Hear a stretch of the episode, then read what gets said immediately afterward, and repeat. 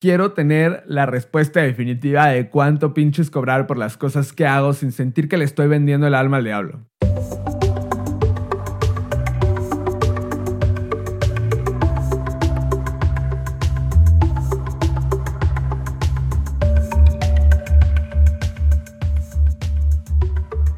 Hola, yo soy Ricardo y esto es Diseño Dinero. Este es el episodio cero de este programa. Hoy les quiero hablar de qué es esto y por qué existe. A grosso modo, en mis 6-7 años de experiencia chameando en el entorno del diseño, he notado algo que me parece muy cabrón y que me es muy preocupante. Es ese miedo, esa incomodidad que se tiene al hablar del dinero. Es casi como si el dinero fuese un ente que mata la creatividad y que no debe ser nunca nombrado. Y obviamente en medio de este tabú, pues hay un chingo de dudas. No solo mía, sino de toda la gente que conozco. Para empezar, la pregunta irrespondible de cuánto cobrar por mi trabajo. Desde que estaba en la universidad, cuando empecé a trabajar y hasta el día de hoy es algo que no me dejo de preguntar.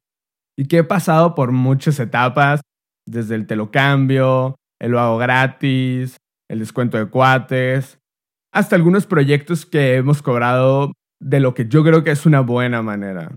Y que lo creo al día de hoy. Porque estoy seguro que el día de mañana voy a voltear hacia atrás y me voy a dar cuenta que a lo mejor hicimos cosas muy mal. Pero bueno, regresando al punto, que el dinero sea un tema tan difícil para los diseñadores, solo provoca una cosa. Y es que no sepamos manejarlo. Que nos dé miedo, que lo hagamos mal y como resultado que batallemos para conseguirlo. Nota mental. Hacer planas de el dinero es mi amigo. El dinero es mi amigo. El dinero es mi amigo. Entonces, el primer cometido de este espacio es abrir la conversación en torno al dinero. Que hablar de él se vuelva algo natural. Que dejes de preguntarle a tu amigo diseñador, oye, si no es indiscreción, ¿cuánto cobras por...? Y también que si estás del otro lado y alguien te lo pregunta, pues que no te dé pena contestar lo que es.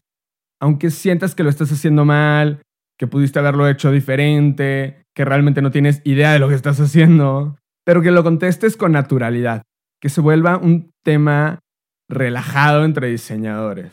El segundo cometido de este espacio es el aprendizaje. Abrir la conversación en términos de lana no va a hacer que mañana puedas cobrar lo que cobra tu agencia favorita. Para esto hay un camino que recorrer y que a veces parece súper lejano. Pero a veces se nos olvida que hasta el diseñador más chingón del mundo empezó igual que tú, igual que yo, o bueno, si no igual, en una posición muy similar. La clave está en el camino, en las decisiones que se toman todos los días y en el mindset que se cultivó por haber tomado esas decisiones. Entonces vamos a hablar con diseñadores que la están rompiendo, que están generando proyectos chingones y ganando buena lana con su pasión, porque si le sacamos la sopa de cómo le han hecho, igual y te podemos ahorrar dos o tres tropezones o 27. Y el último cometido de este programa es el estilo de vida del diseño. Porque bueno, si ya hablas el chingazo del dinero y haces buena lana y tienes buenos proyectos, pues a mí me encantaría que la pasaras bien en el proceso. Porque tú y yo sabemos que la vida del diseñador puede ser un cúmulo de estrés y llorar en el baño de la agencia, historia real. Pero no tiene que ser así. Con el mindset adecuado y los procesos en orden, puedes ser un diseñador, no trabajar en McDonald's y pasarla muy bien en el proceso.